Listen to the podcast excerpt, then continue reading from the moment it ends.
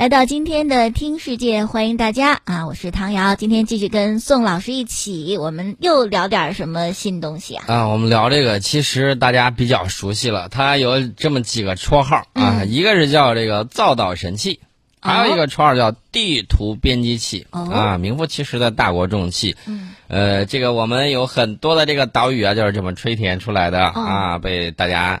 呃，形象的称为大自然的鬼斧神工。当然了，这还是我们科学家以及工程技术人员去做到的这个东西。嗯，大国重器啊，这个东西专门实施疏浚航道、吹填城路以及港口建设等工程建设用的特种工程船。啊，这个不是普通的挖泥船。你听挖泥船，第一反应是 不够高大上 啊。第二反应就是有点土气。没错，土就是战斗力。嗯啊，土就是战斗力。呃，我们先说这个。天津号啊，我我记得我们有两个，一个叫天津，一个叫天鲲啊。北冥有鱼，其名为鲲。鲲之大，不知其几千里也，一锅炖不下啊。说着说着 就一锅炖不下，吃了你还吃货本质啊。我们这个天津号呢，这个怎么讲呢？最早的时候，我们急着去做一个非常不错的一个深水港，嗯啊，打算把这个港口弄起来，然后呢，打算让这块儿也能够生产钢铁。然后呢，我们就找到了国外，找到国外了，有一些这个国外的这些人呢，怎么样呢？我们开始说我们买啊，好几个亿呢，嗯，好几个亿，而且是美金呐，说要去买啊，不是美金，是欧元更贵，嗯。然后我们到最后的说，你便宜个五十万，五十万欧元对于几亿来说，那简直是毛毛雨啊，忽略不计了。不但不便宜，嗯，反而涨价了。你不是给我砍价吗？我给你涨价，让你。有苦说不出来，他知道你造不出来，嗯你造不出来的话，他就没有办法啊，你只能去这样去去做。然后呢，我们很无奈，很无奈怎么办呢？我们就找到了这个中交天津航道局啊，然后呢，这个天津航道局呢找来找去找去找来啊，最终决定联合国内的产学研单位，成功的去建造中国第一艘拥有完全自主知识产权的现代化的大型绞吸挖泥船。天狮船啊，这是之前的这个天狮，然后呢，这个造价只有进口船舶的一半不到，一半不到。你看，这是白菜价，你不是让我怎么怎么样，我就让你高攀不起。反正这个价格歘一下就下来了啊！当时呢，没有人相信天狮号能够满足船东的这个需求啊。二零零七年二月十七号的时候，船东让所有同类型船只在曹妃甸围海造地工程施工之中啊，开展劳动竞赛，比吧，看看你怎么比。然后天狮号二十二小时四十分挖泥是八万五千一百七十七立方米啊，当时就创下了国内绞吸挖泥船单日挖泥量的新纪录，超过了当时的进口船啊。这个我们就拥有了这个天狮啊。天狮之后，天津航道局就迈开了大规模建造绞吸船的步伐。接下来是天牛系列啊，大家听好了，这个天狮狮子的狮，天牛不是你想象的那种昆虫，而是牛啊，就是牛了那个牛啊，天牛系列。接下来呢是滨海系列，然后是新幺二五系列，一批国之重器相继投产。呃，那么二十多年前的时候，几乎没有人能够相信说中国可以自行设计和建造大型绞吸挖泥船。我可以明确的告诉大家，这个绞吸挖泥船设备最先进的在荷兰。在荷兰，荷兰那么小的国家，哎呦，荷兰大家不要忘了，对他需要，当时他叫什么？他叫海上马车夫啊，然后他有这方面的这个需求，然后做的比较好。荷兰大家不要忘了，还有一个东西，光刻机。光刻机前几天我们给大家讲了，光刻机，然后被美国压着说不能卖给他，然后呢，这个生意可能还要黄。光刻机的这个情况，呃，二零零六年我们开始天津号的这个筹划啊，船东特地到深圳。造了这个船坞和船厂啊，德国人去参观的时候说：“哎，你造不出来，中国人不可能造出来的，因为技术难度太大了，不行。”我们这个天津号的最初方案其实是由外国公司提出的啊，最初的这个方案。当然，我们工程技术人员经过全面计算分析之后，发现原方案的排水量是不足的啊，以及航速预报都有重大失误。当时所有的合同都已经签订啊，采购合同也已经发往世界各地。外方认为中方不可能自己解决问题，然后就提出了苛刻的修改条件，意思是要么你加钱，要么我就不改。嗯啊，经常弄这个。然后我们让上海交大船舶设计团队呢对其进行了重新的设计啊，使得项目顺利完成。那么完工之后的天津号呢，当时是亚洲第一，世界第三。这是当时啊大型自航绞吸挖泥船我们排到了这个世界第三位。世界排名啊，嗯啊，这也是我们当时大型绞吸挖泥船的这个设计指导能力进入了世界先进行列。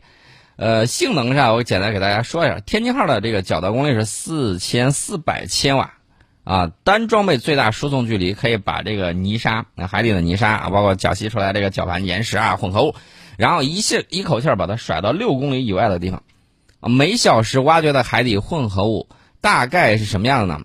就是一个标准足球场那么大半米深的一个坑，一个小时挖了这么多东西，就可以把这个东西给填满。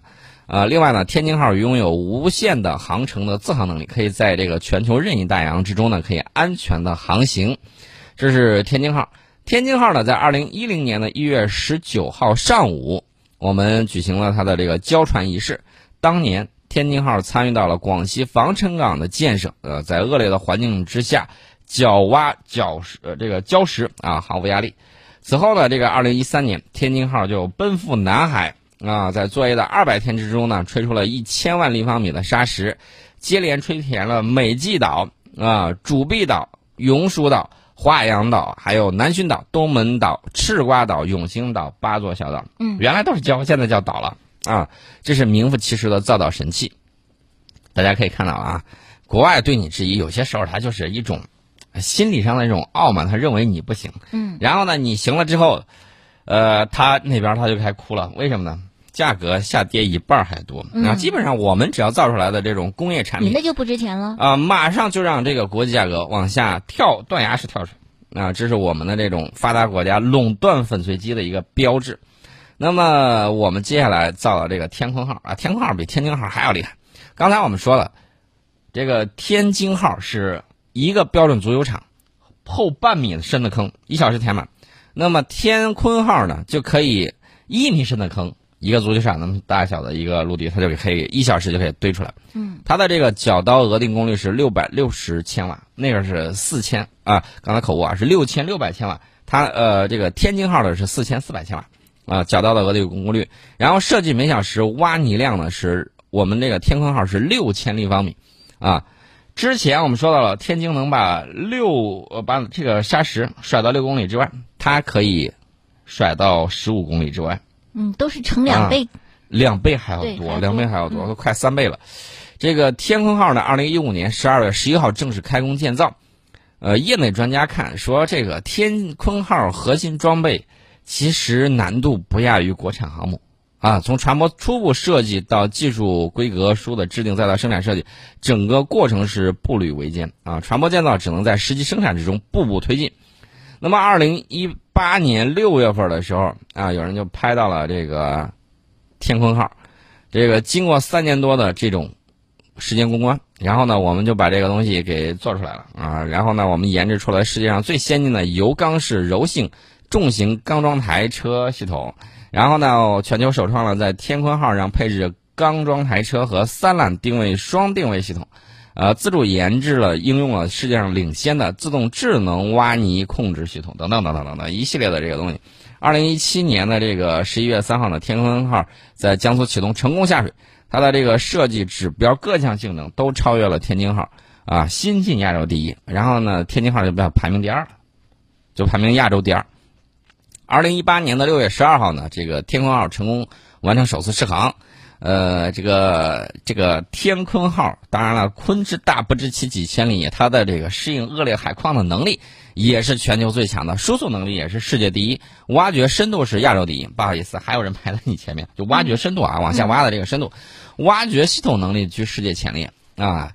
大家要注意看啊，国外是几十年的这种发展，我们用了十年的时间搞定了这个事情。那么接下来，大家可以想象一下，接下来，接下来十年，你想我们会有什么样的发展？那应该是全面的这种领先。呃，那么我们看我们国家啊，最起码我们看我们的母亲河黄河啊，黄河每年，呃呃，这个有十二亿吨黄沙流到渤海里面去。那么我们再看我们的母亲河长江，长江的沙流也是源源不断的，每年会冲击多少呢？六千万立方米。六千万立方米，这都非常的非常大。那么你这个航道，它慢慢的，它到下游水力呃没有那么大的时候，它慢慢水力没那么大，它就沉淀到那。沉淀到那儿的时候，如果你不打通和疏浚水路的话，你的港口正用呢，用用用用，不好意思，我这儿这个。大的大型船舶我进不来了。嗯啊，吃水吃水，我这吃水比较深，你现在水浅了，我怎么办？所以说呢，如果不疏浚这种航道沿线港口的这种发展，就很快遭遇瓶颈。那么在这个背景之下，我们需要有这个市场需求，需要尽快的升级挖泥的这个装备。嗯，我也希望能不能造一些小的，把黄河整个疏浚一下。哎，这个感感觉也是很有意思。但是大家要注意啊，你自己挖啊，我们黄河治理还有另外一个束水冲沙。嗯，这个最早是元朝的时候有一个人想出来的，啊，这个束水冲沙的这个办法。还是很棒的，哎，我古人很有智慧。明朝是明朝，蓄水冲沙这种方法呢，我们现在有了这个小浪底工程啊，小浪底工程在这个呃束水冲沙的这个方面呢，水平也是很高的。嗯，那么这个在黄河下游的这个航道疏浚方面呢，我相信我们也有相应的这个办法。啊，这是我们提到了我们的这个天津和天坤，这都是我们的造岛神器。而且呢，我给大家讲过，因为这个东西功率异常强大。然后呢，二零一七年五月份的时候，我们发布了一个公告，就是说为了维护国家的安全啊，对大型挖泥船实施出口管制，未经许可，任何单位和个人不得对外出口啊。那么随着，但是大家要注意啊，随着“一带一路”的建设和全球化的发展，我们的造岛神器已经走出国门。我们不出口这种大型装备，但是我们可以帮你干活啊，这个是没有问题的。比如在非洲的苏丹、坦桑尼亚、啊肯尼亚、莫桑比克，欧洲的俄罗斯、乌克兰，啊，包括亚洲的老挝、马来西亚、菲律宾、印尼，都出现过中国挖泥船的这个身影。我们这个参与到了这个沙特集赞人工岛的疏浚项目，马来西亚关丹深水港的项目，巴拿马科隆集装箱港口工程，这些“一带一路”建设的重大工程领域，建设的工程数量呢，一共是二百一十一项啊，又一个二幺幺，啊。大家要注意，关键是人家这个中交疏浚，他刚开始的时候只是我有这个需要啊，我想去做这个东西。随着他自己不断研制新的装备，他已经建成了中国唯一、世界上最大的中交浚啊中交疏浚装备技术国家研究中心，而且还建立了两个国家级的企业技术中心和四个省部级的企业技术中心，以及一个省部级重点实验室，一个省部级。重点实验室啊，一个是企业实验室，一个是省部级的重点实验室，还有两个博士后的工作站以及十个研发平台，产学研打通了，嗯，然后这个东西就上去了。所以说呢，大家可以看啊，呃，随着这方面的打通，那么人才不断的这种培养，以后我们修建那个造岛神器，你不用担心别的，人才，人才，这个二十一世纪最宝贵的东西我们是有的，而且呢，你看，有这个博士两个博士后的工作站。那么这个博士后可以入住在这个里面，然后你可以带往下接着带啊，往下接着带有传承。嗯。呃，但是大家要注意啊，你要注意到自己的不足啊，不要满足于现状。目前我们最先进的天坑号的角刀额定功率排名世界第三，前两位还有比利时的杨德诺公司啊，还它有两两款产品，跟它比的话，我们仍然有一定的这种差距。但是大家要注意。我刚才讲到一点，就是他用几十年发展出来的东西，我们用十年就搞定了。那么接下来下一个十年，下一个十年我们会实现全面的这种超越。呃，最近呢，再多说两句，大家看到了一个红旗，红旗汽车，嗯，红旗汽车红旗 H 九啊，我一看哇，特别漂亮。对。而且呢，这个很多人在说啊，这是引进了劳斯莱斯的设计师。我可以明确的告诉你，这个设计师是我们自己的设计师啊，他之前。曾经担任过宝来的那个设计啊，他是首席设计师。他二零一七年已经开始负责 H 九的这个项目了。那么这个二零一八年的时候，劳斯莱斯那个设计师才请过来啊。所以说大家可以看到啊，整个红旗的这个设计团队是红旗 H 九的这个设计团队是我们自主的啊。跟网上很多说哎这个劳斯莱斯的设计师帮你设计的什么劳斯莱斯节 no，我们就是红旗，就是红旗。所以大家可以看啊。新的这个装备，我们看这个国产手机，国产手机华为，啊，包括其他有一系列的这种手机，现在在设计上各个方面蒸蒸日上，这是一方面。另外一方面呢，我们也会看到这个国产的汽车在设计方面也越来越好啊，三点零 T，然后呢还有空气悬挂，对，就内在外在都很棒了，已经。对。包括内在的这种设计，嗯，我可以明确的告诉大家，国产汽车有一些比较好的这个佼佼者，他们同价位的，我可以明确到同价位的这个配置以及各个方面要远超，呃，同价位的合资或者国外品牌的一些汽车。这个大家还是有一个慢慢接受的一个过程啊。随着这个东西越做越好，大家可以期待一下，未来会越做越棒啊。我这两天不光看到有这个红旗，然后比亚迪，比亚迪推出它那个汉。汉的那个轿车啊，一款插混的，还有一款什么？还有一款是纯电的，呃，二三秒钟之内零到一百，这是超跑的这个速度很高啊，提速特别快。呃，但是大家也注意注意安全啊，这注意安全。你想想，三秒钟之内啊，让你跑到一百，你除非买这个几百万的那种超跑、上千万的那种超跑才能够做到。现在。它就给你做出来，纯电的这个加加速直线加速的这个速度，还是纯电的，对，速度比较快。而且呢，它拿出了一款这个电池，我觉得比较有意思。嗯，刀片式设计的这种应该是三元锂的这种电池，磷 磷酸铁锂的这个电池。这个电池呢，其实电池，呃，我个人认为技术并没有更进一步，但是它那种刀片式的这种设计，它有什么样的好处呢？刀片式的这种设计可以让它呃航程更大，然后效果会更好。按照他的说法，就是续航能力能够达到六百公里，纯电的能够达到六百公里，这已经很棒了。六百公里的话，其实跟这个汽油车、燃油车已经不相上下。可以去挺远的地方了。呃，这是一方面，而且呢，大家也看到了，在东北啊，在东北最近一直在测试。我不知道大家最近有关注车没有？怕天冷对电池有影响。奔驰跟比亚迪合作那个腾势 X。嗯，在东北去测试，零下好几十度呢，去测试，然后呢，这个放到那儿，然后看这个电的情况，也还不错，也还不错。其实大家也知道，腾势 X 就是换壳比亚迪的唐 DM，这个大家看得很清楚。奔驰把内饰设计了一下，把前脸又设计了，这个侧面还有尾部基本上是一模一样，在奔驰这儿销售啊。然后呢，这个电池，呃，相关的这个情况以及这个轮机的情况，跟比亚迪唐的 DM。基本上是不相上下，所以说它国产有很多东西慢慢是在做上来的，大家要给予信心和时间。对，呃，那么说到这儿的时候，刚才提到了，提到了这个华为，华为最近有一个大的动作，其实不是它的大动作，而是什么呢？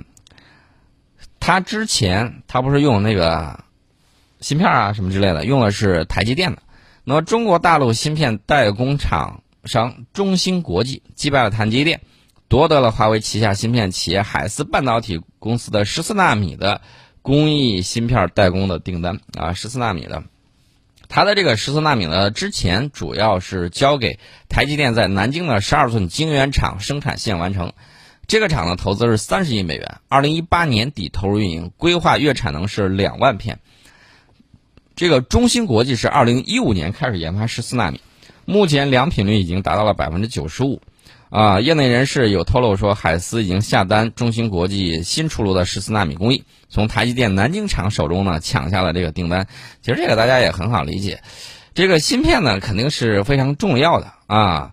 另外呢，将来未来的这个五 G，包括物联网，包括车用电子等新兴应用的这种发展，这个芯片在上面的应用，就就集成电路生产呢是很关键的。现在呢，十二纳米的这个技术也开始客户导入，下一代的这个技术研发也在稳步的这种开展。中芯国际官方的透露是，十二纳米的工艺比十四纳米功耗降低百分之二十，性能提高百分之十，错误率降低百分之二十，这是相关的这个情况。那么，基于五 G 相关设备对芯片的需求，中国大陆芯片代工行业今年将实现复苏，这是相关的情况。另外呢，大家也要注意啊。也要注意一点，就是为什么我们要自己做？有人掐我们脖子，你要担心一点，就是有人不让你用的时候，你怎么办？一定要有相应自己的这种厂商啊，在我们自己这一块儿。那么台积电内部也评估，七纳米源自美国技术比例是不到百分之十的，仍然可以继续供货，但是十四纳米会受到美国有一个计划禁令的这种影响。所以说，大家可以看啊，以后我们的这种情况啊。可以进行更多的啊，当然了，这个国外厂商也很郁闷。国外厂商，比如说，呃，有一些啊，像这个高通啊、赛灵思啊这些科技企业，都希望美国政府改变相应的这个局面啊。今天呢，我们也看到了一个大的新闻啊，关于第一阶段的那个签署，所以说呢，大家可以看回头的这个发展呢，还会更加有趣。嗯，好了，广告之后我们继续节目。